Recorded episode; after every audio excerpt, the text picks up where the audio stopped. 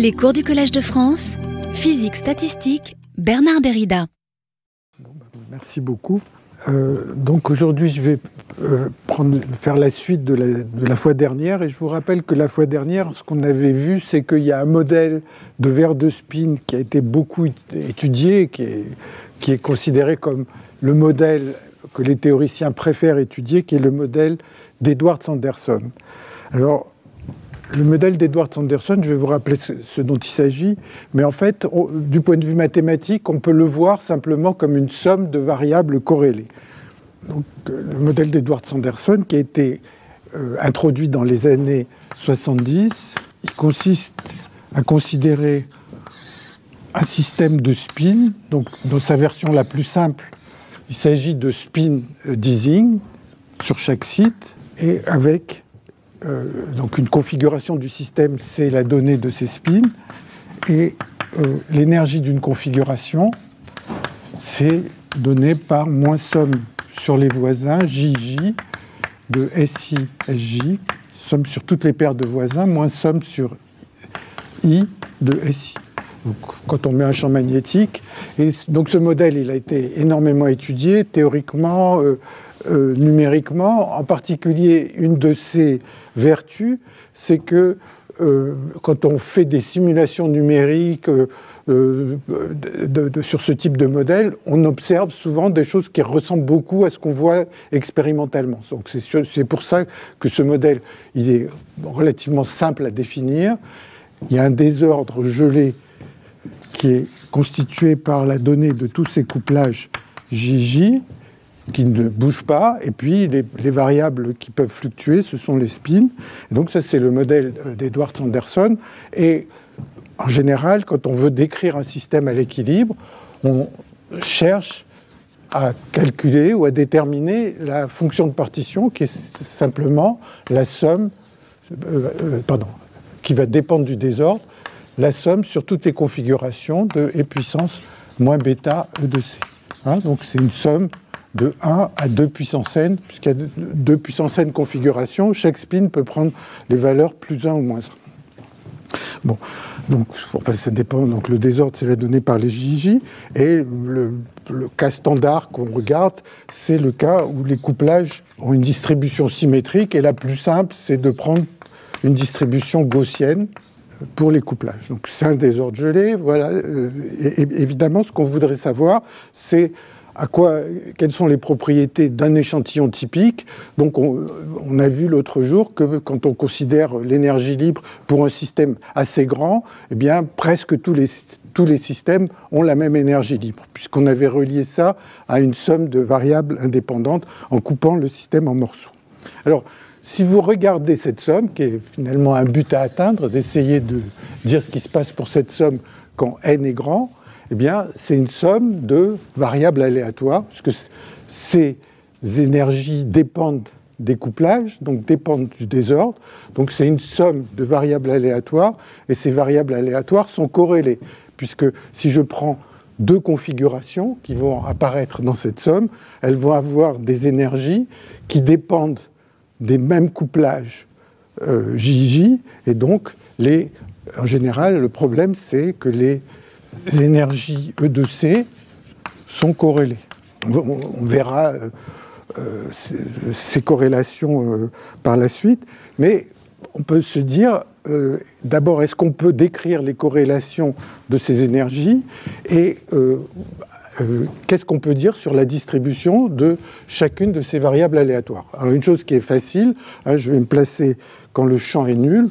Quand le champ est nul, les énergies sont des sommes de variables aléatoires indépendantes.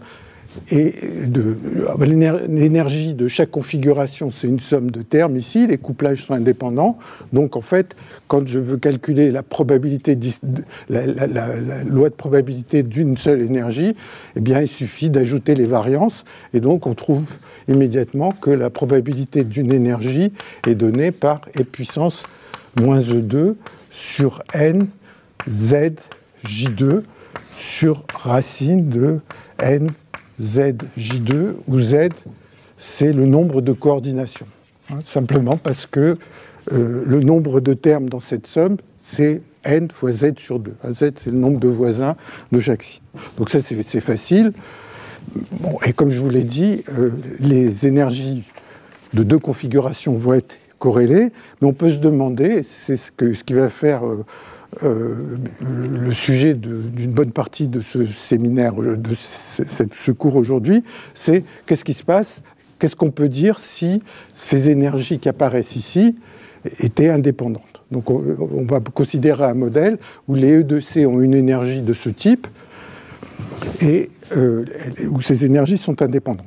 Du point de vue mathématique, euh, la vie est beaucoup plus facile puisqu'on on va avoir affaire à une somme de variables indépendantes. Donc le modèle à énergie aléatoire, ça consiste à considérer aléatoire, ça consiste à considérer deux puissance n configurations avec chacune une énergie E de C qui est donnée par une loi gaussienne. J'ai enlevé le Z, puisque le Z, on peut l'incorporer dans, le J si on a envie. Donc, ce n'est pas ça qui fait la, euh, la, difficulté du problème. Alors, ce qu'on va euh, ce qu'on va voir déjà la prochaine fois, c'est que ce modèle à énergie aléatoire fait partie d'une famille de modèles, les modèles à P-spin, qui vont interpoler entre différents modèles de champs moyens. Et en particulier, dans cette famille de modèles, il y aura le modèle de Sherrington-Kirkpatrick qui sera euh, le sujet du prochain cours et du cours suivant. Donc, euh, c'est un cas limite de modèle de champ moyen. Et donc, Qu'est-ce qu'on va voir aujourd'hui à propos de ce modèle? Eh Bien, Je vous annonce un peu la couleur. C'est ce modèle, il a une transition de phase. On va pouvoir déterminer sa susceptibilité magnétique. Et sa susceptibilité magnétique, elle a à l'équilibre, elle a la, forme suivante un cusp, une température de transition et euh, la, forme en fait assez caractéristique à laquelle on s'attend pour les systèmes, euh, pour les systèmes euh, type verre de spin. Alors, une autre propriété que je vais essayer de discuter, c'est que la phase de basse température, elle a les propriétés, elle peut être comprise euh, du point de vue mathématique comme un processus de Poisson. Donc, au cœur de cette phase de basse température, il y aura un processus de Poisson, et on observe pour ce ce système une brisure de symétrie des répliques. Donc je dirais de quoi il s'agit, qui est aussi caractéristique euh, des modèles de champ moyen de verre de spin.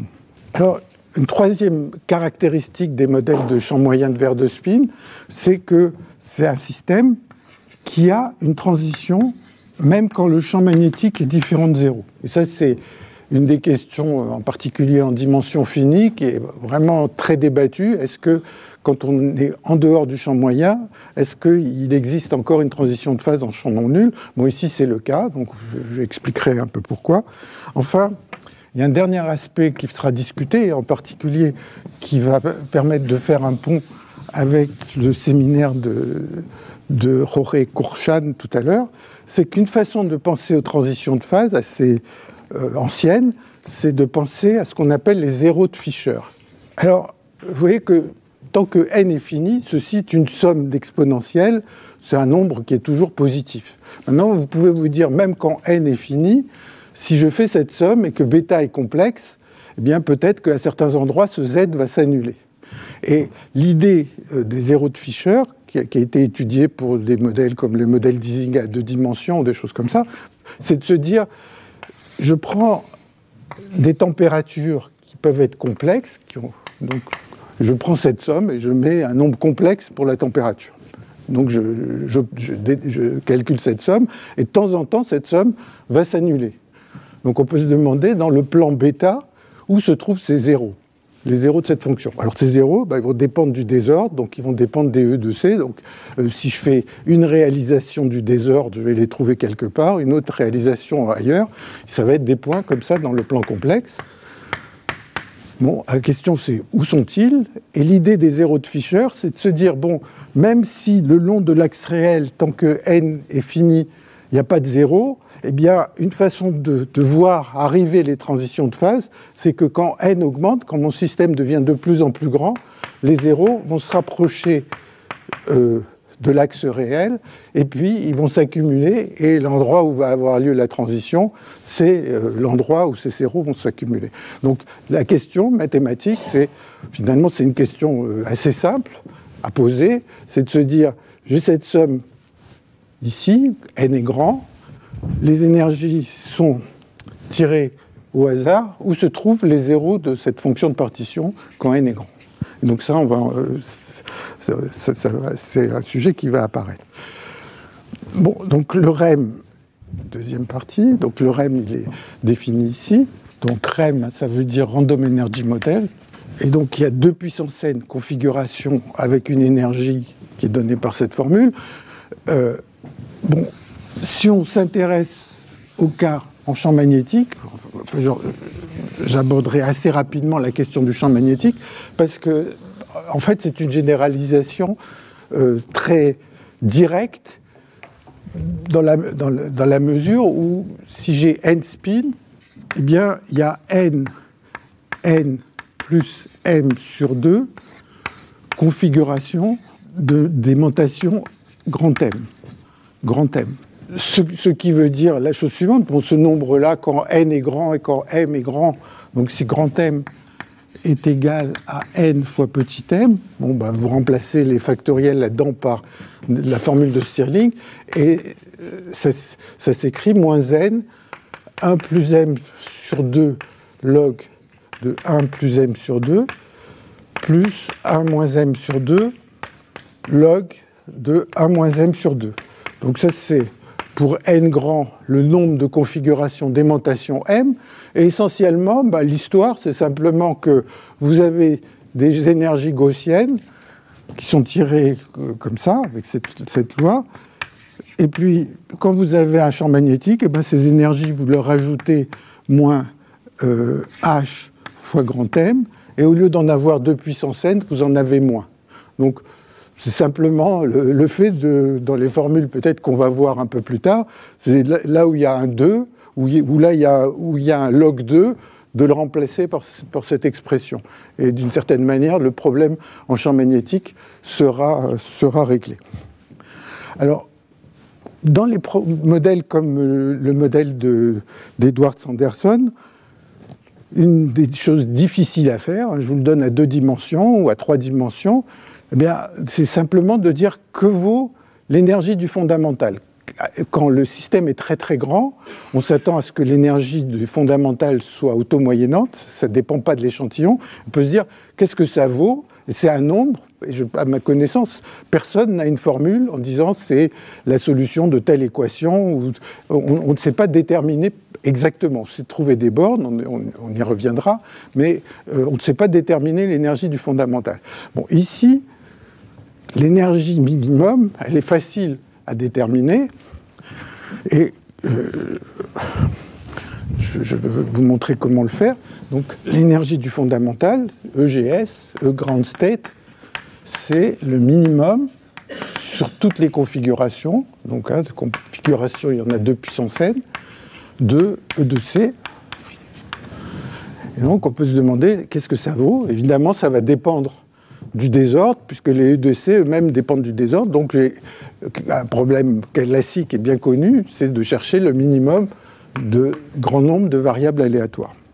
Alors pour le faire, c'est assez élémentaire. Quelle est la probabilité que cette énergie ici, qui dépend hein, donc du désordre, euh, que e, ce EGS soit plus grand que E Eh bien, c'est simplement que chacune des énergies E de C soit elle-même plus grande que E. Donc c'est intégrale de E à l'infini, de E puissance de, disons, de P de E'. Je ne sais pas si j'ai laissé le P de E là. Enfin bon, ou alors je vais l'écrire explicitement, moins E' carré sur NJ2 sur racine de pi NJ2 et puis euh, DE'. Donc ça c'est la probabilité qu'une énergie soit plus grande que E, et là, bah, il faut que, pour que le fondamental soit plus grand que E, il faut que toutes les énergies soient plus grandes que E. Donc, et comme elles sont indépendantes, voilà le, résultat. Alors, euh, on s'attend à ce que cette énergie est, petite, Et en fait, bon, bah, on peut remplacer cette formule, enfin petite négative si vous voulez, hein, soit assez, négative, et on peut remplacer cette formule par une formule asymptotique de cette fonction erreur quand, euh, quand E tend vers moins l'infini, et donc ça, ça donne à peu près, enfin bon, bah, ça sera d'autant meilleur que euh, n sera grand. Bon, donc là, j'ai juste remplacé par la forme asymptotique de la fonction erreur, et puissance moins E2 sur NJ2 divisé par 2 racine de pi E fois euh, racine de N fois J. Bon, J'espère que je ne me suis pas trompé dans ces petits préfacteurs qui, qui n'a pas une grande importance, mais toujours est-il que vous voyez que ici, bon, on s'attend à ce que l'énergie du fondamental soit négative, donc ce nombre en fait est un nombre négatif. Et il y a euh, essentiellement 2 puissance n et puissance moins e2 sur nj2 ici, qui fait que si ce nombre qui est négatif est très grand en valeur absolue, il y aura exponentielle de moins quelque chose de très grand, ça vaudra 0. Si ce nombre est petit, eh bien, euh, il y aura exponentielle d'un nombre petit, ça vaudra 1. Donc le moment où il se passe quelque chose, c'est quand ce qu'il y a dans cette exponentielle est ni, zéro, ni, petit ni grand, est d'ordre 1. Et donc, quand vous, faites attention, vous allez trouver que cette chose-là, va, l'énergie du fondamental va être essentiellement donnée par moins n j racine de log 2. Hein, disons, il y a tous ces préfacteurs là, mais qui ne sont pas très graves. Ici, il y a des exponentielles dans, dans cette exponentielle, donc c'est ce qui va dominer. Donc l'énergie du fondamental va valoir ça pour n grand. Et si vous faites vraiment attention, vous allez vous rendre compte que l'énergie du fondamental vaut log n. Donc si vous faites attention au préfacteur, eh bien, log n sur 4 racines de log 2, bon, peu importe les choses très précises, plus un nombre y, et que toute la dépendance du désordre est dans ce nombre y euh, dans ce nombre y qui fluctue. Donc vous avez une partie qui est non fluctuante, et puis il y a une partie qui est fluctuante ici, et quand vous remplacez dans cette formule, donc vous mettez cette énergie et vous remplacez dans cette formule et que vous dites que n est grand, eh bien la probabilité que cette, partie qui dépend du désordre de l'énergie du fondamental euh, est plus grande que quelque chose, la probabilité que y soit plus grande que x. Hein, donc y, c'est la valeur du, fondamental décalée par cette partie qui est déterministe, qui ne dépend pas du désordre, eh bien, est donnée par, pour n grand, à e puissance moins exponentielle de bêta x, bêta c, x moins x0, euh, divisé par bêta c. Bon, J'écris comme ça. Et ici, bêta c est égal à 2 racines de log 2 sur j.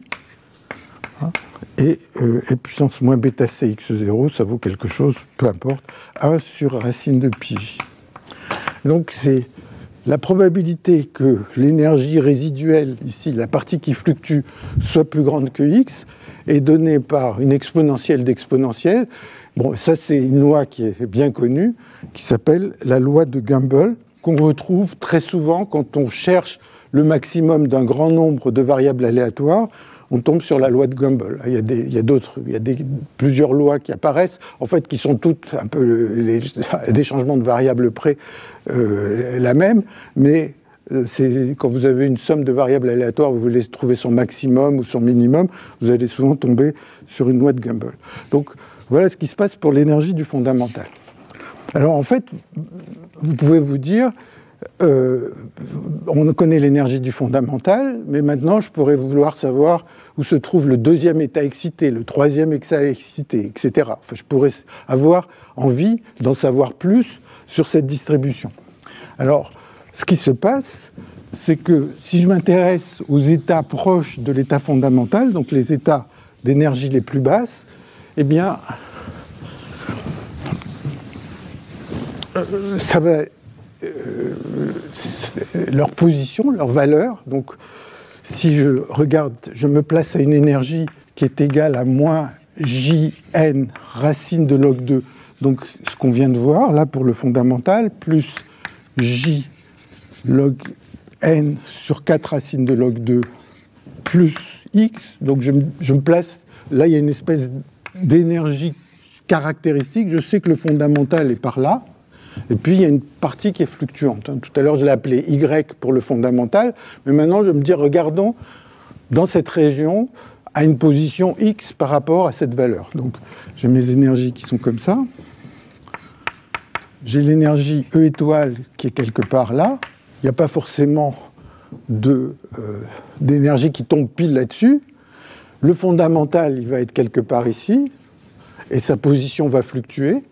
Et puis il y aura le premier état excité, le deuxième, et puis il y aura de plus en plus d'états excités quand je vais me déplacer. Et maintenant, je peux me demander quelle est la probabilité que, à une énergie entre x et x plus dx, probabilité que E de C moins E étoile, cette énergie caractéristique, à E étoile, hein, encore une fois, il n'y a pas forcément un niveau qui tombe là. Bah, quelle est la probabilité que ça, appartiennent à un intervalle x, x plus dx. Ben, ça va être donné par 2 puissance n et puissance, la probabilité que dans un petit intervalle, euh, y ait euh, euh, une énergie, dans, dans, un petit intervalle de longueur dx, il y ait une énergie, c'est simplement donné par cette expression. Hein, c'est juste la probabilité. J'ai deux puissances n, je reprends un tout petit intervalle. Chacun a une probabilité qui est donnée par cette expression de tomber. Puis comme il y en a deux puissances n, c'est le nombre. Et ceci, quand je prends des énergies de cet ordre, quand n est grand, ça s'écrit e puissance bêta c x moins x0 qu'on a vu tout à l'heure. Et donc, ce qui se passe, c'est que les énergies euh, proches de l'état fondamental sont données par ce qu'on appelle un processus de Poisson avec une densité exponentielle. Donc la façon dont il faut l'imaginer, c'est qu'il y a une exponentielle bêta c fois x moins x0 ici, et puis la, et la probabilité que dans l'intervalle x, x plus dx, il y ait un point, donc j'imagine que le dx il est infinitésimale. Donc en général, dans ce dx, il y aura, ou 0 ou un point. Et la probabilité qui est un point dans un petit intervalle, dx, c'est donné par cette densité fois dx. Donc ça, c'est ce qu'on appelle un processus de Poisson avec une densité exponentielle. Processus de Poisson avec densité exponentielle. Et ça, on va voir que ça, ça a beaucoup d'importance euh, dans la suite. Alors, la, façon euh, habituelle d'attaquer les problèmes de type champ moyen ou d'attaquer les problèmes de verre de spin, comme je vous l'ai dit la dernière fois, c'est d'essayer d'utiliser la méthode des répliques et donc de se dire, enfin bon là on voit ce qui se passe à température, à très basse température, on a l'énergie du fondamental, mais la méthode des répliques, elle, a envie euh, d'essayer de calculer euh, les moments de la fonction de partition de z et d'essayer, comme on a vu la dernière fois, d'essayer d'en tirer z, d'en tirer le, log de z, moyenné sur le désordre, en faisant quelque chose comme par exemple log de zn divisé par n quand n tend vers 0. Donc ça c'est une façon d'essayer de, faire des calculs par la méthode des répliques. Et donc, si on veut essayer de, l'utiliser, on va voir que, en fait, ça marche pas si bien que ça. Enfin, ou, alors, si on veut le faire marcher, en fait, ça, devient assez compliqué. Donc, je ne vais pas rentrer dans, dans le cas euh, euh, de, ces discussions euh, un peu compliquées. Mais la, la, première chose que l'on peut vouloir faire, c'est de calculer les premiers moments et de voir ce qui se passe. Alors, donc, j'ai le Z ces sommes sur les configurations de E puissance moins bêta E de C, et chaque E de C est distribué par la loi gaussienne, que j'ai écrite déjà plusieurs fois, E2 sur NJ2 racine de pi nj2. Si je veux moyenner ce z, bah, je moyenne euh, chacun des termes de cette somme. Il y a combien de termes? Il y en a 2 puissance n. Et euh, la, moyenne de. C'est juste une intégrale gaussienne, c'est bêta 2j2 sur 4n. Donc là, vraiment, calculer la fonction de partition moyenne du modèle d'Edwards-Anderson, c'est plus facile que pour le modèle euh, que pour, euh, pour les modèles ferromagnétiques, disons. À, toute dimension, on va avoir une formule de ce genre. Euh, alors bon, après, ben, on se dit, se dit là, c'est tellement facile qu'on peut essayer de calculer z carré. Z carré, on prend le carré ici, et il va y avoir deux sortes de termes. Il va y avoir, quand je, prends le carré, il va y avoir un terme diagonal plus un terme non diagonal. Et quand on veut moyenner, eh bien, euh, ça va être très, très euh, utile, enfin, ça va rendre la vie beaucoup plus facile euh, du fait que les E de C et E de C' sont indépendants. Donc quand vous faites ce calcul, vous tombez sur le fait que Z2 est égal à 2 puissance n et puissance n bêta 2j2. Hein, c'est juste chaque fois il y a une intégrale gaussienne plus 2n 2n moins 1 et puissance n bêta j2 sur 2. Donc j'ai calculé le deuxième moment, hein, c'est un calcul élémentaire.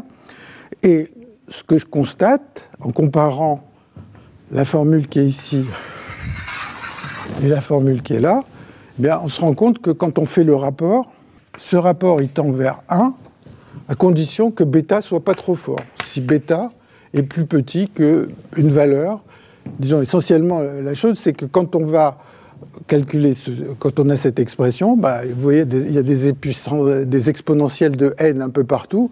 Donc de temps en temps, il y, a, il y a un des termes qui gagne, de temps en temps, il y a l'autre. Donc tant que ce terme, c'est le deuxième terme qui gagne, eh bien, le rapport z2 sur z moyen carré tend vers 1, et donc euh, la condition sur bêta, bah, il y a des log 2 qui apparaissent, etc. Et si vous écrivez ce que ça vaut, c'est bêta c sur racine de 2. Ce que j'ai appelé bêta c tout à l'heure, qui est peut-être encore ici. Euh, enfin, bon, le, bêta c, il vaut 2 racines de, 2, 2 racines de log 2 sur j. Donc si vous êtes au-dessous de cette température, enfin, si la température est au-dessus, hein, puisque bêta c'est l'inverse de la température, le rapport des deux premiers moments tend vers 1. Bon, et puis là, bah, vous, vous, dites que euh, la valeur de la fonction de partition typique, donc maintenant sans moyenner, hein, si vous avez quelque chose dont la variance euh, tend vers 0, eh bien euh, la valeur typique va, être égale à la moyenne, donc c'est égal à log z moyen.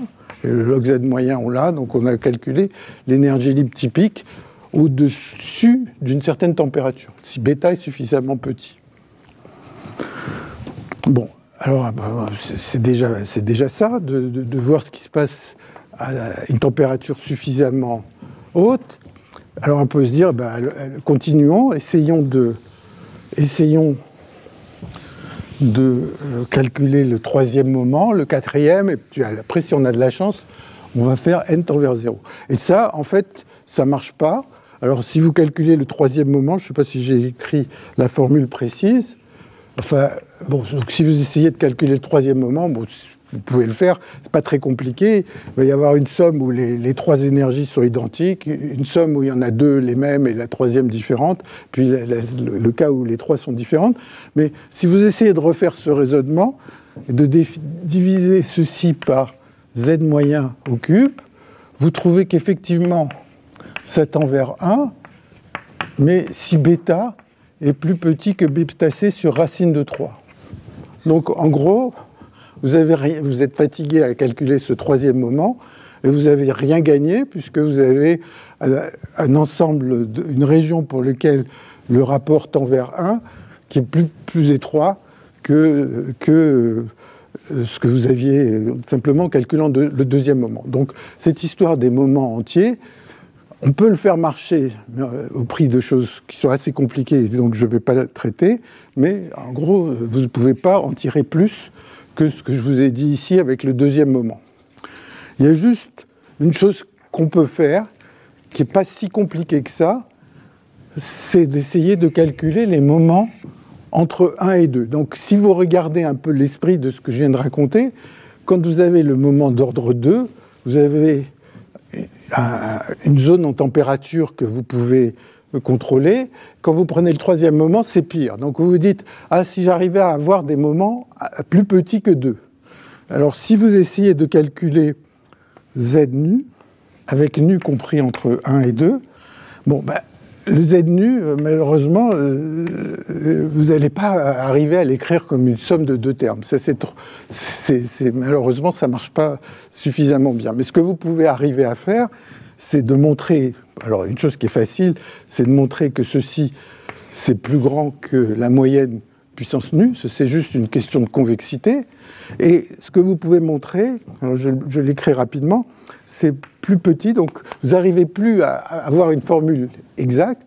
Vous, vous faites euh, un peu des manipulations pour obtenir des bornes, et vous trouvez que ceci, c'est plus petit que e puissance n bêta 2 nu 2 j 2 sur 4 plus 2n 2n. Je vais dire dans une minute comment on arrive à ce genre de choses sans, rentrer dans trop de détails bêta 2 J2 nu n sur 4. Bon, et, donc, euh, enfin bon, donc si vous avez ça, vous arrivez à. Donc je vais juste dire euh, comment. Enfin, pour, arriver à ce genre de formule, en fait, il y a deux, trois règles de calcul qu'on doit appliquer. je vous laisse le faire si ça vous amuse. Mais en fait, de toute façon, ce n'est pas d'une très grande importance. C'est d'écrire que Z nu, c'est égal à Z2 puissance nu sur 2 moyenne. Bon, ça, c'est relativement facile.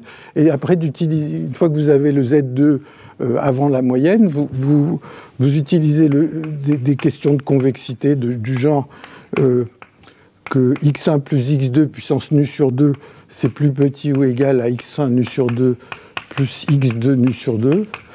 Et puis que x puissance nu sur 2 est plus petit ou égal à x moyen puissance nu sur 2. Donc, avec ces, petites briques de construction, ben, vous arrivez à cette formule. Et la, chose intéressante, c'est que, euh, bon, il y a fait cette méthode des, euh, des moments non entiers est utilisée dans un certain nombre d'autres contextes. Hein. C'est une façon, bon, c'est un peu plus compliqué puisque vous n'avez pas des formules explicites, vous avez des bornes, mais euh, euh, cette méthode, elle est utilisée dans un certain nombre de contextes. Et donc après, si vous posez la question, quelle est la condition pour que ce rapport tende vers 1 Bon, il est borné par 1 par en dessous, ça c'est facile. Et puis là, ben, vous avez à comparer à nouveau euh, cette somme de deux termes, et vous trouvez que c'est pour bêta plus petit que bêta sur racine de nu. Et donc, d'une certaine manière, vous avez gagné vous avez une région plus large que celle euh, qui allait jusqu'à racine de 2. Donc tout ça, ça permet de calculer euh, l'énergie libre à partir des moments. Mais en fait, cette méthode des moments de la fonction de partition, il se enfin, on va la voir réapparaître dans le cas du modèle de Sherrington-Kirkpatrick et dans le cas de, la solution de Parisi, mais euh, dans les, prochains cours. Mais finalement, dans ce contexte, elle est relativement compliquée puisque euh, de toute façon, on arrive simplement à dire ce qui se passe dans une région de bêta petit, et si je veux savoir ce qui se passe pour bêta plus grand, ben, je ne peux, rien dire. Alors la façon la plus simple euh, de, de, résoudre ces modèles, ou ce modèle, c'est d'utiliser l'ensemble microcanonique. Alors, dans l'ensemble microcanonique, au lieu de mettre une température, on fixe une certaine énergie et on se pose la question combien, pour un échantillon typique, donc je prends un, échantillon typique de désordre, c'est-à-dire une donnée de ces deux puissances n énergie gaussienne, quel est le nombre de configurations que je vais trouver autour de l'énergie E? donc je prends peut-être un petit intervalle delta E, disons delta E d'ordre 1 ou d'ordre ou d'ordre 1 sur n puissance d'ordre 1 sur 1 puissance n, quelque chose comme ça, un petit intervalle, pas trop trop trop petit, parce que finalement, si je prends ce trop, un trop petit intervalle, typiquement, il n'y aura rien. Donc je prends un intervalle raisonnablement petit, mais pas trop trop petit. Et maintenant, je me pose la question, je, tape, je prends un certain échantillon, j'ai un certain nombre d'énergies qui sont tombées, et dans cet échantillon typique, il y en a combien? Alors, bon, bah, c'est ce dont je vais discuter euh, maintenant. Ce qui est facile, c'est évidemment n de E, delta E, le nombre moyen. Le nombre moyen, bah, chaque niveau il a une certaine probabilité de tomber dans ce petit intervalle. Et, le nombre moyen, le nombre moyen, ça va être euh, pour la somme sur chacun de la probabilité de tomber dans cet intervalle. Donc ça, c'est une formule facile. Et ce que vous constatez tout de suite, c'est que ce nombre moyen, eh bien, si les énergies sur NJ sont plus grandes, sont disons plus petites que racine de log 2, eh bien ceci, c'est essentiellement, c'est un nombre très grand, et donc vous avez beaucoup beaucoup de points à l'intérieur, et donc ça veut dire que bah, la moyenne, le, nombre euh, c'est un nombre très grand, et donc dans, dans cette région, eh bien, euh, donc si euh, je, regarde des énergies où il y a beaucoup de points, eh bien, le n typique, c'est une loi des grands nombres. n typique delta E, il va être essentiellement égal à n moyen de E delta E, donc, dont on a l'expression. Éventuellement, plus ou moins, dans chaque intervalle, il y aura des fluctuations racines de n moyen de E euh, delta E. Bon, mais en fait, euh, le delta E, il est dedans, il est dehors dans, la racine. Ça n'a pas une grande importance parce que les nombres ici, ils sont exponentiellement grands en n. Hein. donc, donc, ça, ça donne une idée de, ces fluctuations. Et le plus ou moins, ça va être dans chaque petit intervalle. Ben, le, le, il y aura plus, moins, il y aura un nombre euh, essentiellement gaussien si, euh, en face. Donc, je ne sais pas, état de E, peut-être, avec un nombre aléatoire ici. Dans l'autre cas, si E sur NJ est plus grand que racine de log 2, et ça c'est la chose la, plus importante, eh ben, ça veut dire qu'en moyenne, il y a très très peu de niveaux, il y a un nombre exponentiellement petit de niveaux. S'il y a un nombre exponentiellement petit de niveaux, ça implique que n typique de E égale 0. de temps en temps, il y aura euh, tous les deux, tous les, euh, si je prends un nombre exponentiellement grand d'échantillons, de temps en temps, il y en aura un qui aura une énergie dans cette région. Mais l'immense majorité des, échantillons n'auront rien. donc ça, ça me dit combien il y a de configurations d'énergie E. une fois que j'ai dit ça, eh bien, je peux résoudre le problème à toute température, puisque l'entropie c'est égal au log du nombre d'énergie. Alors vous, pouvez mettre le delta E si vous voulez ou pas. Encore une fois, ça n'a pas beaucoup d'importance puisqu'ici on a des nombres qui sont exponentiellement grands. Et donc, si vous dessinez l'entropie en fonction divisé par n, ici il y aura le zéro d'énergie, vous allez avoir ici moins j racine de log 2, ici j racine de log 2. Donc entre les deux, bah, j'ai n moyen que, je, connais, il, est donné ici, donc je prends le log, je divise par n et je trouve que l'entropie entre les deux, c'est une parabole, log 2 moins E2 sur euh, n de J2, hein, donc j'ai divisé par ns, donc il y a un n2, Et puis, en dehors de ça, j'ai le log de 0. Donc le log de 0, c'est moins l'infini. Donc mon entropie, en fonction de l'énergie, est donné par cette parabole du cas typique, et euh, ici, il y a une catastrophe, ça tombe à, moins l'infini d'un coup. Et euh, voilà. Alors que si je prenais le log de n moyen, ben, la parabole continuerait. Bon, alors après, une fois qu'on a dit ça, eh bien, on se rappelle la thermodynamique. 1 sur la température, c'est-à-dire ici c'est bêta, c'est égal à ds sur dE. Donc, si je veux savoir ce qui se passe à une certaine température, eh bien, il faut que je trouve le point sur cette courbe où la tangente est égale à bêta.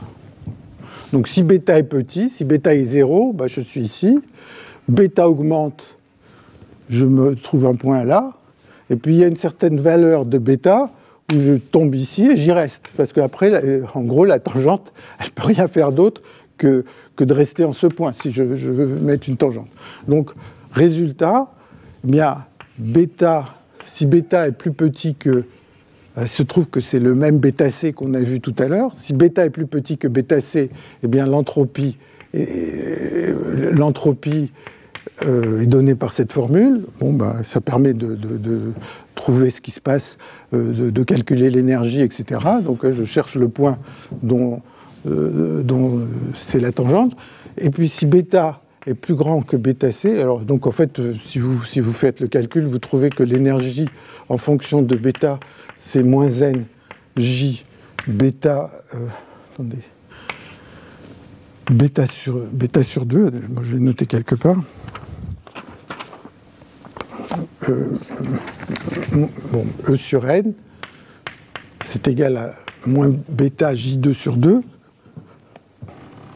Bon, et l'entropie est égale à log 2 moins bêta 2 J2 sur 4. Bon, simplement à partir de cette parabole, de cette courbe. Et, puis sinon, bah, le système, il est coincé ici. Il ne bouge plus. Donc l'entropie est égale à zéro. Le système s'est complètement gelé dans, une, dans les configurations. Euh, enfin, il, a une entropie nulle. Et puis euh, l'énergie de bêta bah, est coincée là-bas, c'est-à-dire c'est égal à moins j racine de log 2.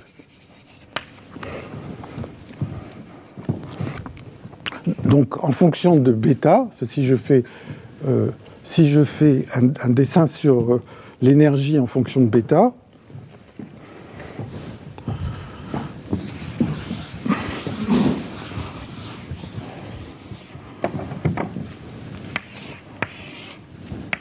Donc ça, c'est l'énergie du système, euh, enfin plutôt en fonction de, 1 sur t qui est égal à...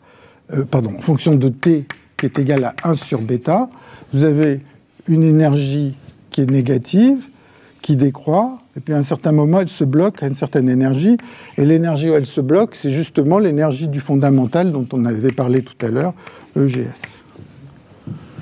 Et l'entropie, en fonction de la température, qui est 1 sur bêta, bah vous avez une entropie qui diminue, et à une certaine température TC, elle est nulle. Et donc, on se dit, euh, ce qui se passe dans la phase basse température n'est pas très intéressant. Le système est complètement gelé et euh, il a atteint son, état fondamental, il y a une entropie nulle. Alors ce qu'on va voir, c'est que c'est pas du tout vrai. Ce qui se passe dans la phase basse température, finalement, c'est ce qui se passe, ce qui est la, question la plus intéressante.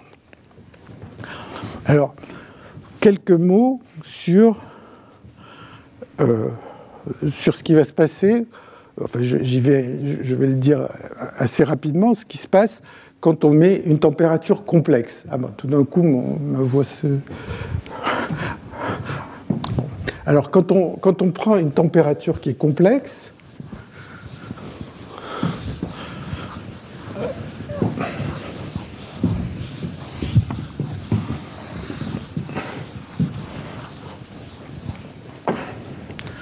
donc, euh, partie réelle plus I partie imaginaire. Donc comme je l'ai dit tout à l'heure, une façon de penser aux transitions de phase consiste, euh, euh, à, regarder où se trouvent les zéros de la fonction de partition euh, dans le plan complexe des températures. Alors, cette fonction de partition, bien sûr, elle dépend du désordre et elle va être donnée par quelque chose comme ça, qui est le n typique, qui est là. Donc, il n'y a pas d'énergie en dehors de moins j racine de log 2. Bon, et enfin, il n'y a pas d'énergie entre moins nj racine de log 2 et nj racine de log 2. Donc ça, on a vu que quand on est en dehors de là, il n'y a plus, de, a plus euh, de, niveau d'énergie. Enfin, c'est très très peu probable qu'il y ait des niveaux d'énergie en dehors de ça. Et donc le z, il va être donné par 2 puissance n, et le n typique, il est donné ici, il est n moyen de e, plus ou moins, c'est état de e, racine de n moyen de e.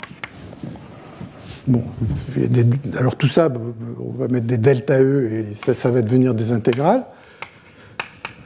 Bon, et juste pour vous donner un peu une idée de ce qui va se passer, c'est que quand vous, voulez savoir ce que vaut cette fonction de partition pour une certaine valeur de bêta, bon, pardon, j'ai oublié le moins bêta E, pour une certaine valeur de bêta, vous allez poser la question qu'est-ce qui domine cette somme? Est-ce que c'est ce terme-là qui est a priori grand ou celui-là qui fluctue? Donc, une, des différences entre les deux, c'est que ici, quand je mets une valeur de bêta, eh bien, euh, il va y avoir une phase, et que de temps en temps, cette phase va faire qu'il va y avoir des grosses annulations.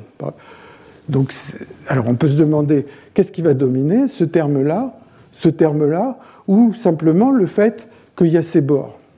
Et donc, vous allez trouver, en fait, trois régions où le z est dominé soit par le fait que l'intégrale ne va pas de moins l'infini à plus l'infini, mais est, bornée, c'est une première région.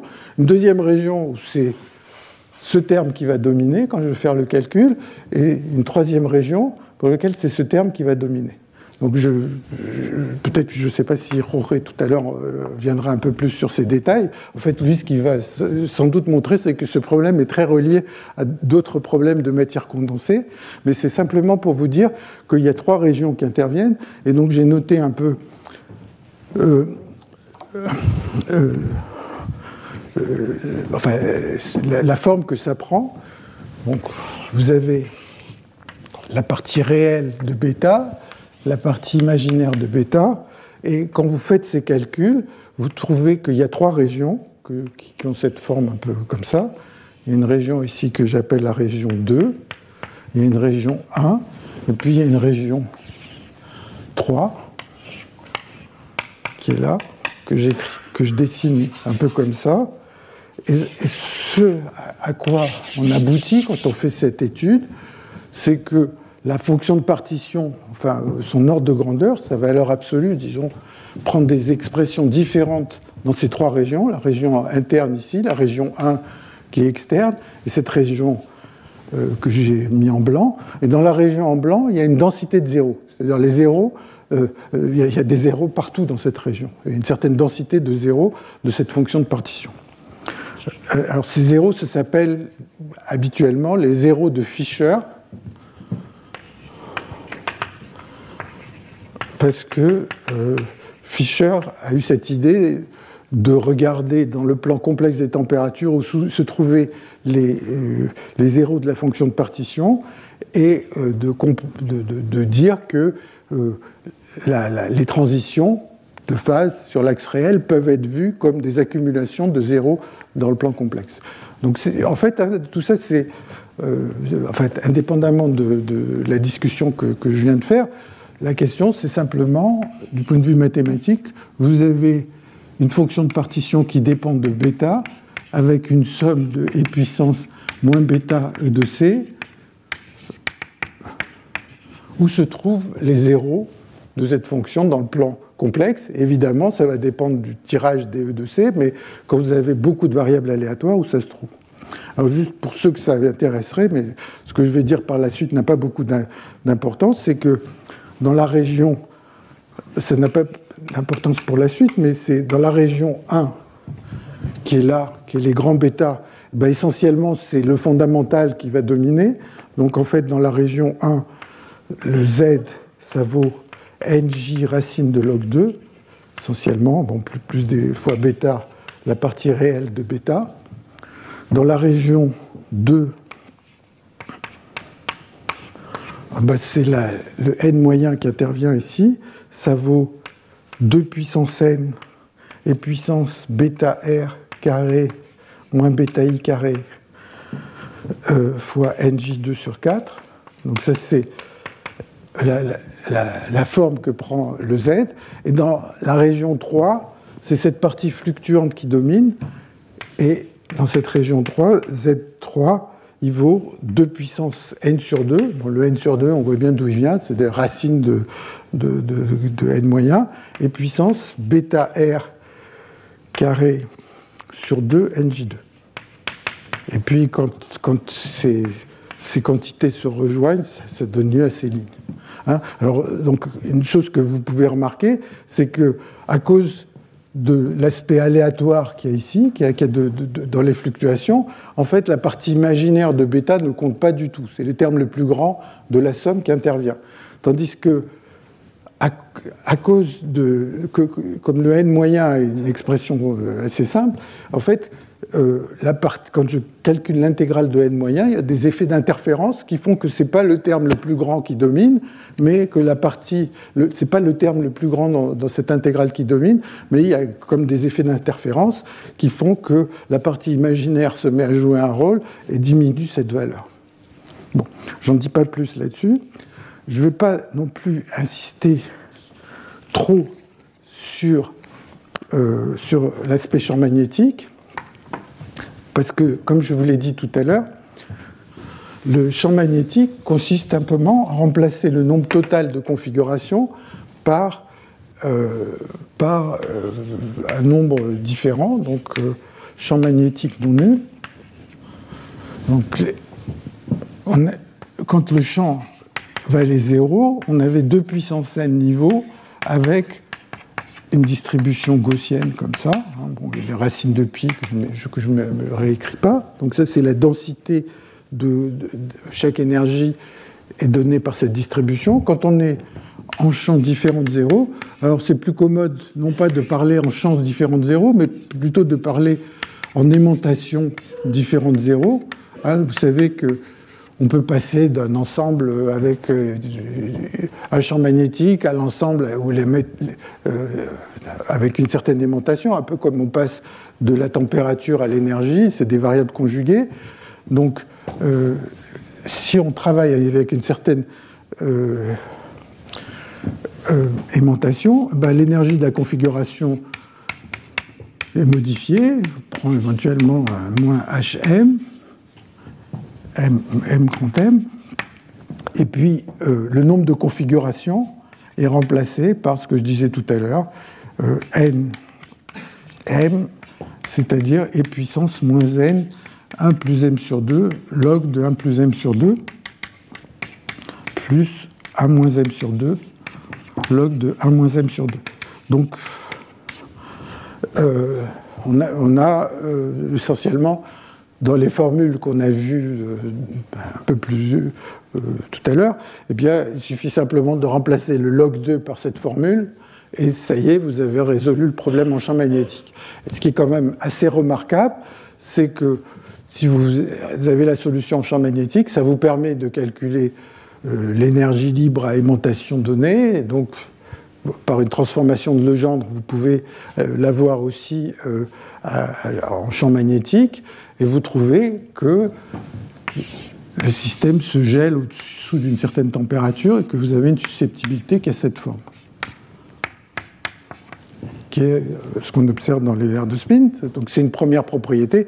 L'autre propriété qui est aussi immédiate, peut-être encore plus facile à voir, c'est que même quand vous avez une certaine aimantation, le mécanisme qui a fait que le système se gèle à basse température va avoir lieu, et donc vous avez une transition dans le plan température, champ magnétique. Bon, il se trouve que cette transition, euh, cette ligne de transition, quand vous la calculez, elle a un peu cette forme. Bon, et ça, dans la théorie des verres de spin, ça s'appelle une ligne de De Almeida Saules. Et on va, on va retomber là-dessus dans le modèle de Sherrington-Kirkpatrick. Donc c'est un effet que même en champ magnétique, le système a une transition. Bon. Alors maintenant, je vais essayer de décrire la phase de basse température. Je ne sais pas pourquoi. Normalement, je suis à 6. Là, ça devait être 5. Alors, si on reprend cette idée de, de l'entropie dont on a parlé tout à l'heure, quand on refroidit le système, quand bêta est plus grand que bêta C, eh bien, il y avait cette entropie et le système, il est coincé ici. Il peut pas. Donc l'énergie, euh, l'énergie, essentiellement, c'est moins n j racine de log 2, plus des, petites choses. Et maintenant, si je regarde avec un microscope ce qui se passe ici, eh bien, ce que je vais voir, c'est l'énergie du fondamental ici, puis le premier état excité, donc je vais l'appeler E0 si vous voulez, le niveau le plus bas. Ici, il y aura le premier état excité, alors bon, il sera peut-être ici. Il y aura le deuxième qui sera là, puis le troisième, et ainsi de suite. Et, bon, fait, plus je vais monter là, plus l'entropie aura envie de croître, donc plus il y aura de niveaux de, euh, nombreux. Ici, ils vont être un peu écartés, et puis après, il va y en avoir de plus en plus et de plus en plus serrés, pour arriver après à un nombre exponentiel grand de points. Et donc, la densité de ces points-là, ils sont donnés, comme on l'a vu tout à l'heure, par un processus de Poisson avec une loi exponentielle. Donc je ne sais pas si je l'ai noté ici. Bon. Avec une loi, une densité exponentielle qui est T et puissance moins bêta C, E moins E étoile. Donc voilà, les points qui, euh, qui sont donnés là. Alors, si vous revenez. Alors, bon, alors maintenant, euh, j'ai ces points d'énergie minimale, mais maintenant, si je repense au problème de départ, c'est-à-dire au modèle d'Edward Sanderson, chaque configuration est donnée par la valeur de ces spins qui sont plus 1 ou moins 1.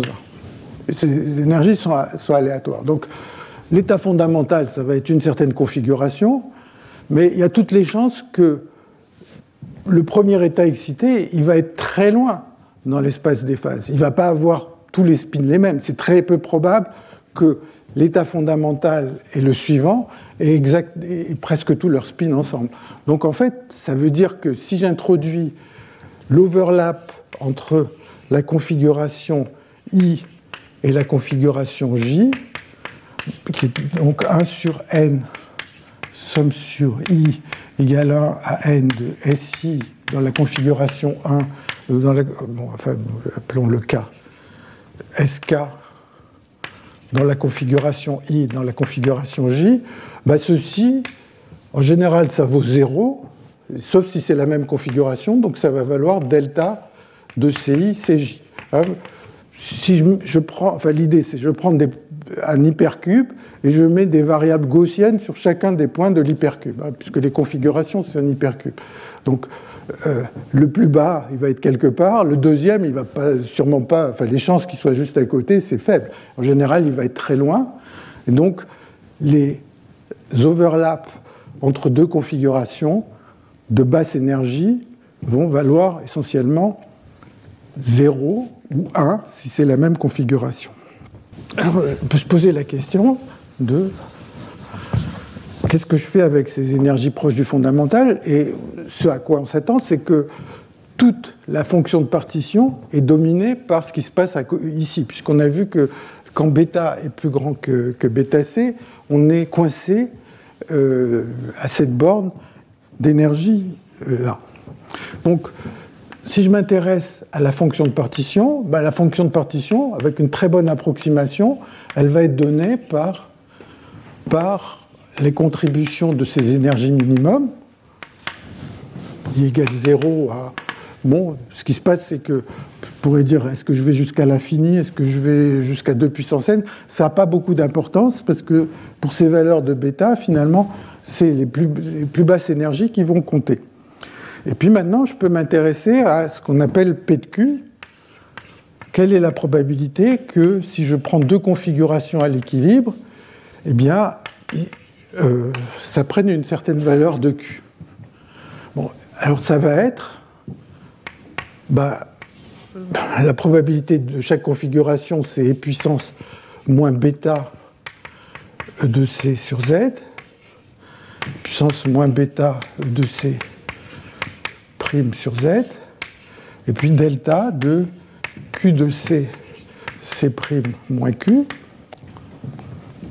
Somme, la définition, c'est une définition qui serait vraie pour n'importe quel modèle d'Edward Sanderson, c'est la probabilité que une copie du système se trouve dans la configuration C, une autre dans la configuration C', et qu'ils ont un overlap Q. Ça, c'est vrai avant même de moyenner sur le désordre.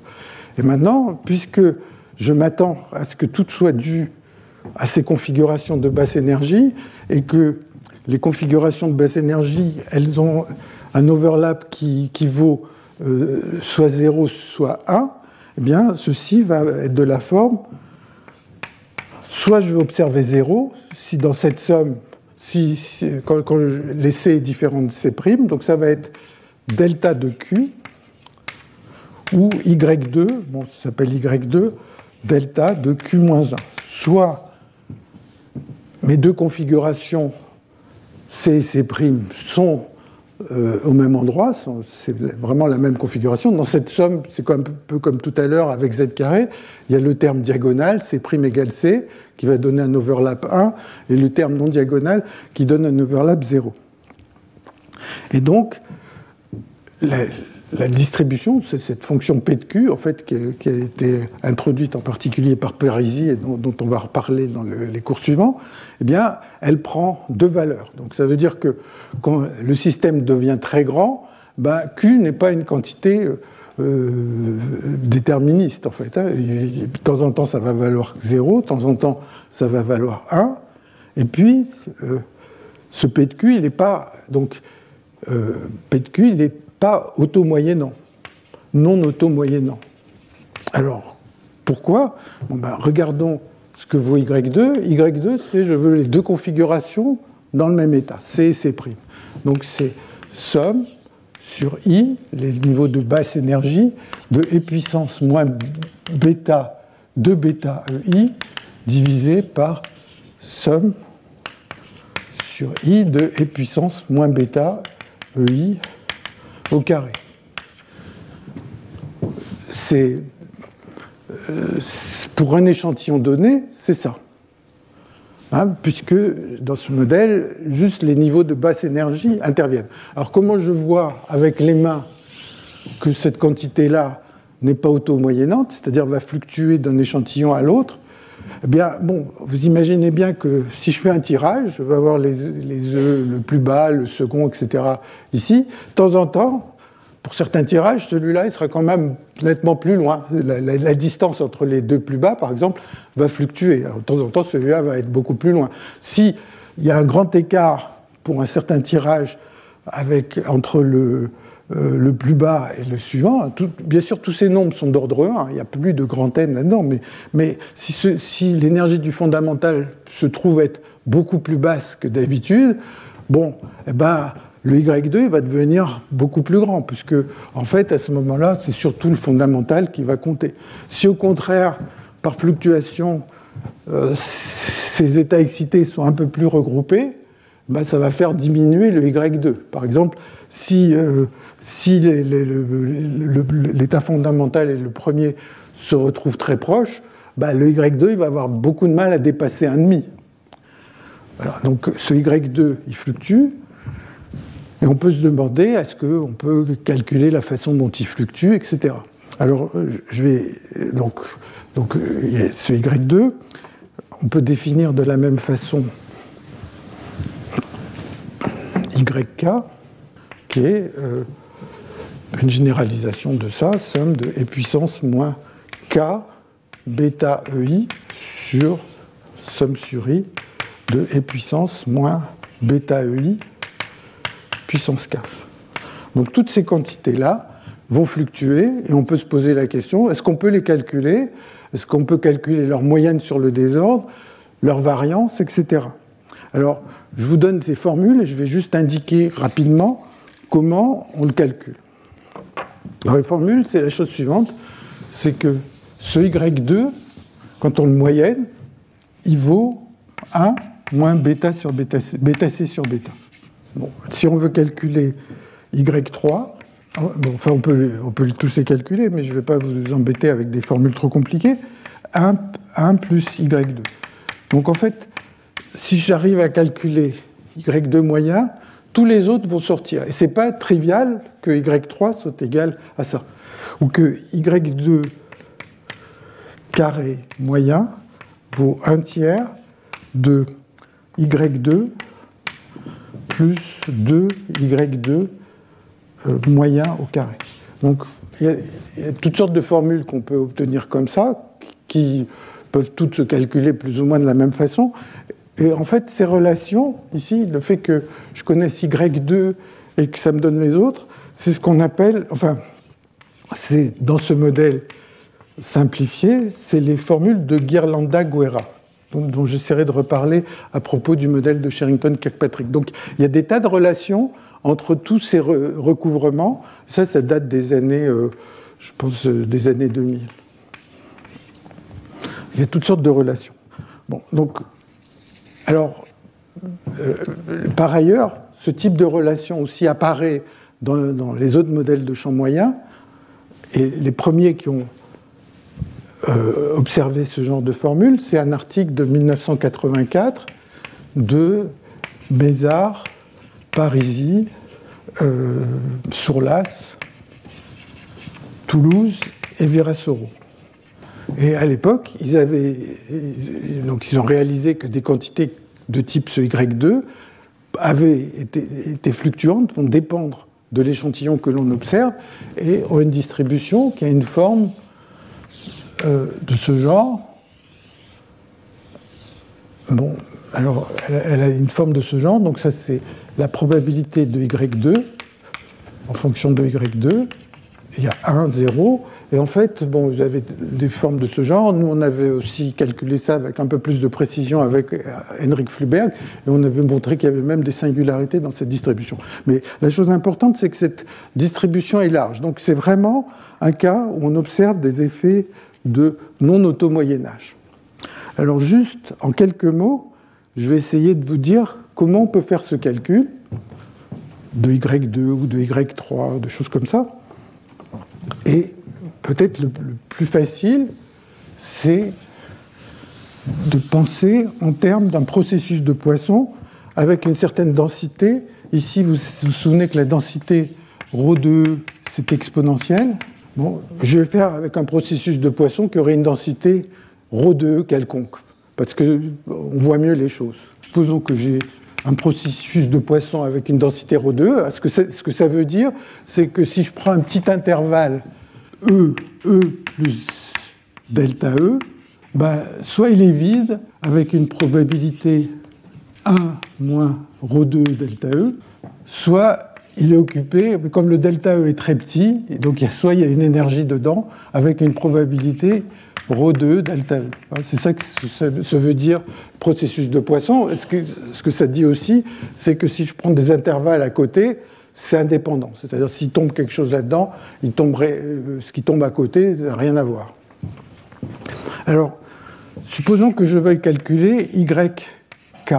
Donc YK, c'est la somme de E0 de E, pardon, de E puissance moins bêta E de I fois K, somme sur tous les, les niveaux divisé par E puissance moins bêta E de I à la puissance k.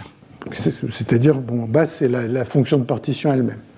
Alors, quand je veux moyenner ça par rapport au désordre, si j'avais qu'à moyenner le numérateur, ce serait facile. Quand il y a le dénominateur, c'est embêtant. Donc, une façon de faire, c'est de se débarrasser du dénominateur de la manière suivante. Donc, le dénominateur, là, c'est pareil que z puissance k. Et donc je voudrais écrire quelque chose comme z puissance k, et je peux l'écrire de la manière suivante 1 sur gamma de k, intégrale de 0 à l'infini, de e puissance de t puissance k moins 1 et puissance moins tz des, z. Donc ça, c'est vrai euh, qu'on moyenne sur le désordre ou pas, euh, c'est euh, juste une identité.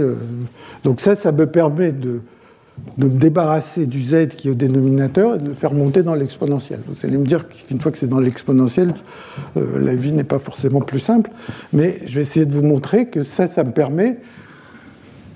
Euh, je l'ai écrit sous cette forme, mais maintenant je voudrais moyenner les choses sur le désordre. Donc par exemple, je pourrais vouloir moyenner ce qu'il y a ici, et je vais vous montrer juste, à titre d'exemple, après le calcul de la moyenne complète ici, c'est un exercice tout petit peu euh, au-delà de cet exemple, mais c'est essentiellement la même idée, je vais essayer de montrer comment je peux calculer e puissance moins tz.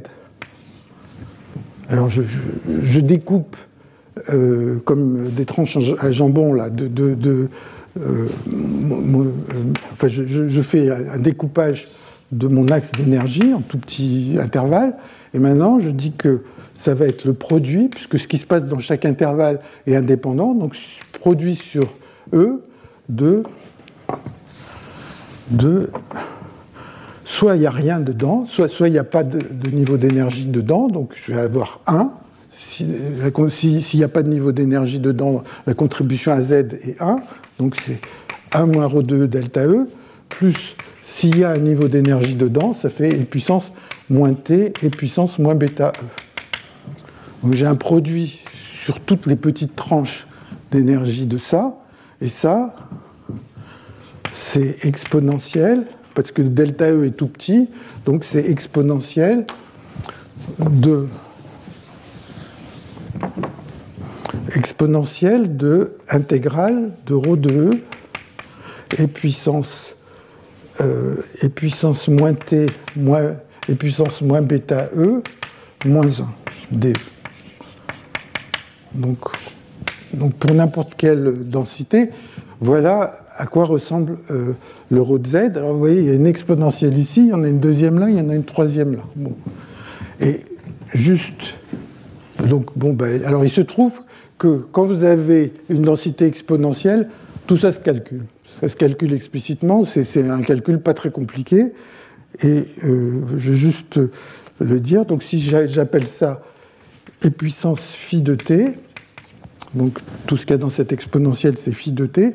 Bon, bah, là, je vous laisse ça comme un petit exercice, si vous voulez, c'est que yk moyen, c'est égal, yk moyen, c'est égal à moins puissance k sur gamma de k.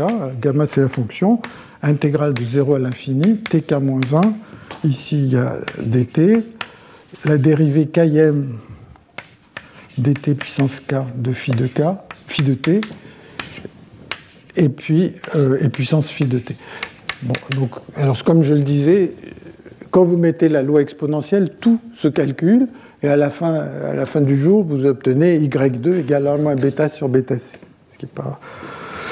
Alors, j'ai deux petites remarques euh, que je voudrais faire à ce niveau-là. Bon, la première, c'est juste pour ceux qui se souviennent un tout petit peu du cours de la dernière fois, eh bien, on avait vu que la susceptibilité, c'est bêta 1 moins Q. Et maintenant, donc la susceptibilité moyenne, c'est 1 moins bêta moins Q moyen, et Q moyen, ici, c'est juste Y2. Parce que Q vaut 1 ou 0, donc Q moyen, c'est Y2, et donc c'est bêta, facteur de 1, moins 1, plus bêta C sur bêta. Donc c'est bêta C sur bêta. Donc la susceptibilité reste constante. C'est une autre façon de le voir. On pouvait le voir avec le champ magnétique. Enfin, je n'ai pas fait le calcul précisément, mais je vous ai dit, le champ magnétique, il suffit de changer le nombre de configurations et euh, ça donne le résultat, mais c'est une autre façon de le voir. Et la deuxième remarque que je veux faire, c'est qu'en fait, tout ça, c'est ce qui se passe dans cette phase basse température, c'est quelque chose qui est, dans le langage des mathématiciens, très connu, parce que Donc, c'est que le, de enfin, la probabilité que, l'état I ait une énergie EI est de la forme, c'est cette loi de, de Poisson avec une loi exponentielle, et Z, c'est la somme sur I de E puissance moins bêta EI. Donc c'est tous les niveaux de basse énergie. Et maintenant, si vous faites juste un changement de variable, vous dites ça, je l'appelle xi, ben, vous tombez que la, donc vous connaissez la loi des EI, donc vous pouvez évidemment connaître la loi des xi, et vous trouvez que la densité des xi, c'est 1 sur bêta x1 moins bêta c sur bêta.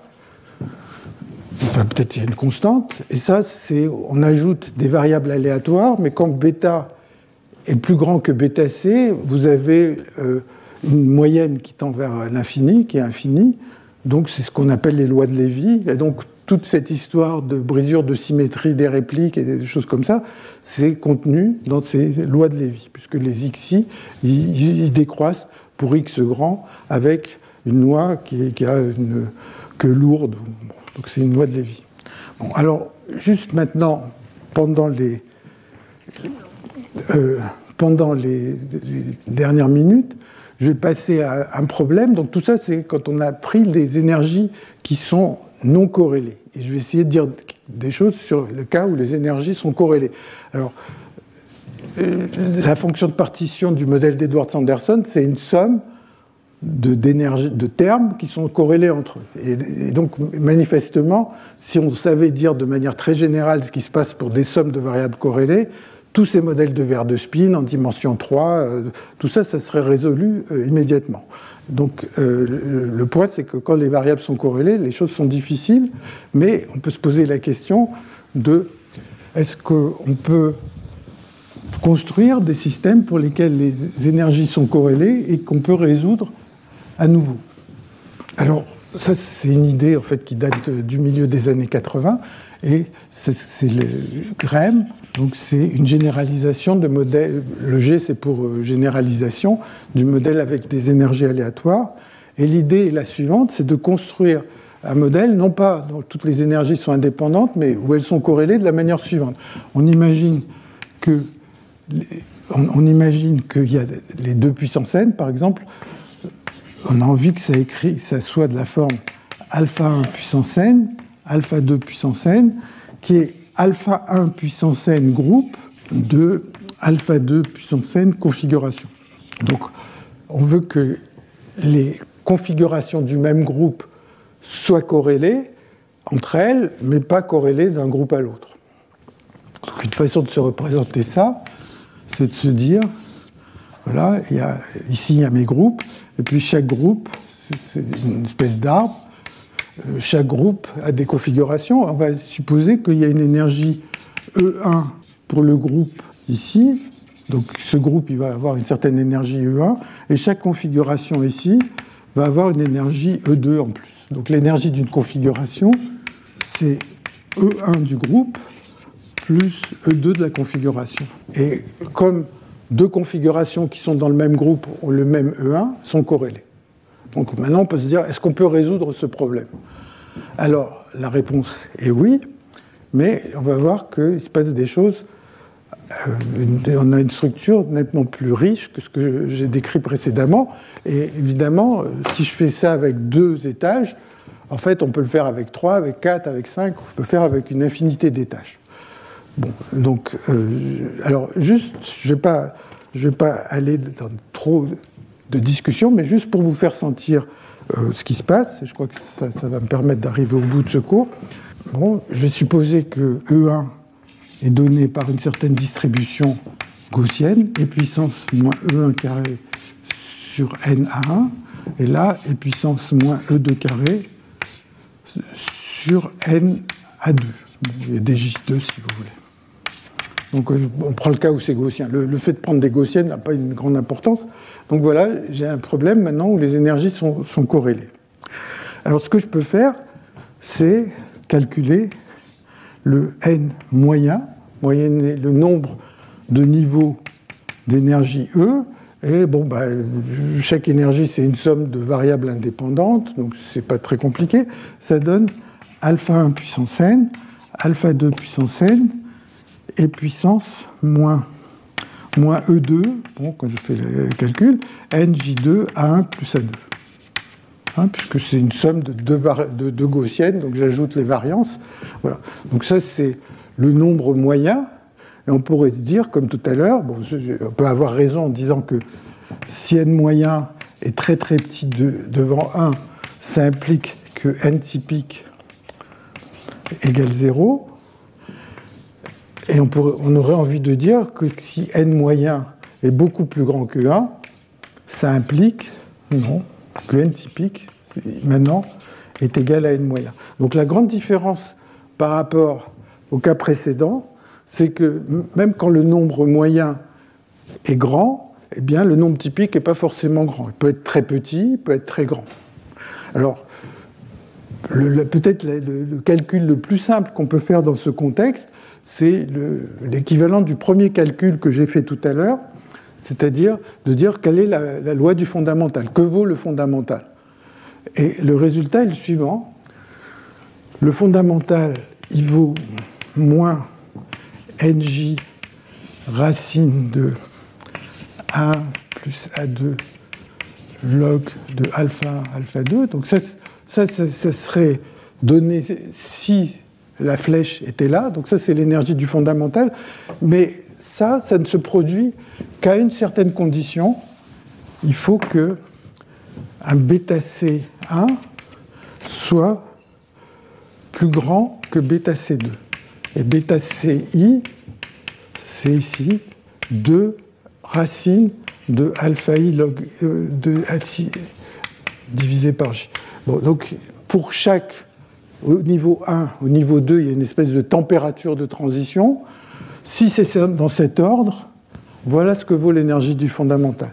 Si c'est dans l'ordre opposé, ben les corrélations à ce moment-là jouent un rôle plus important, et c'est moins nj racine de A1 log alpha 1 plus racine de A2 log alpha 2. Ça, c'est pour le fondamental. On peut rediscuter les états excités, la phase basse température, etc. On peut faire toutes ces discussions. Mais quelle est l'origine de ça? Alors, l'origine, elle est simple.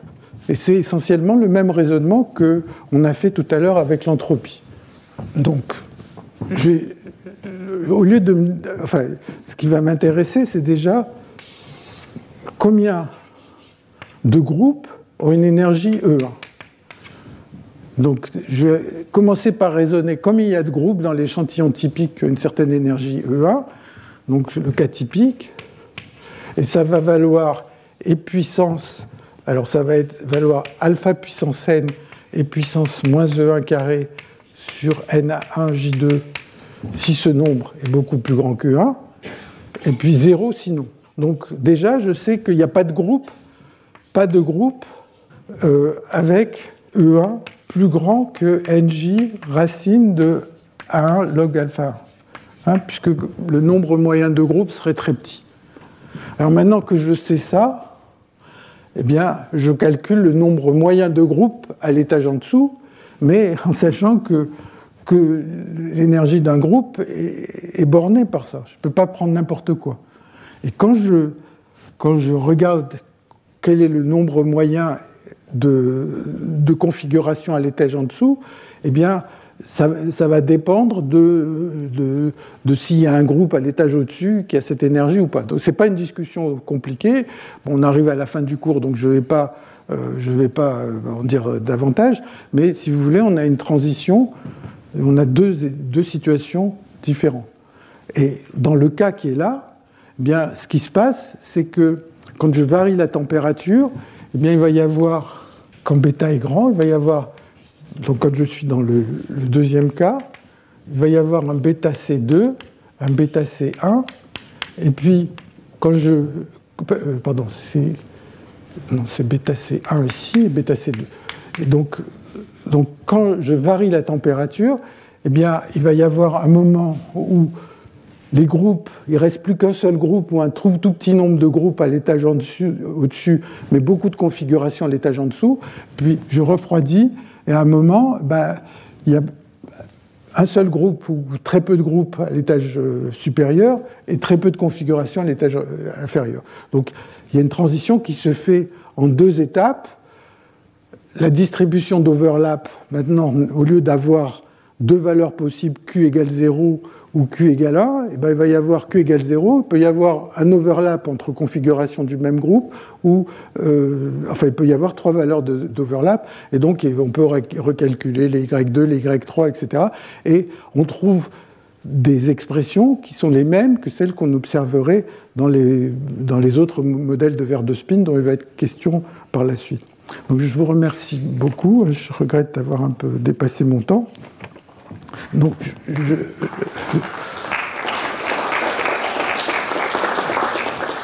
Retrouvez tous les contenus du Collège de France sur www.colège-2-france.fr.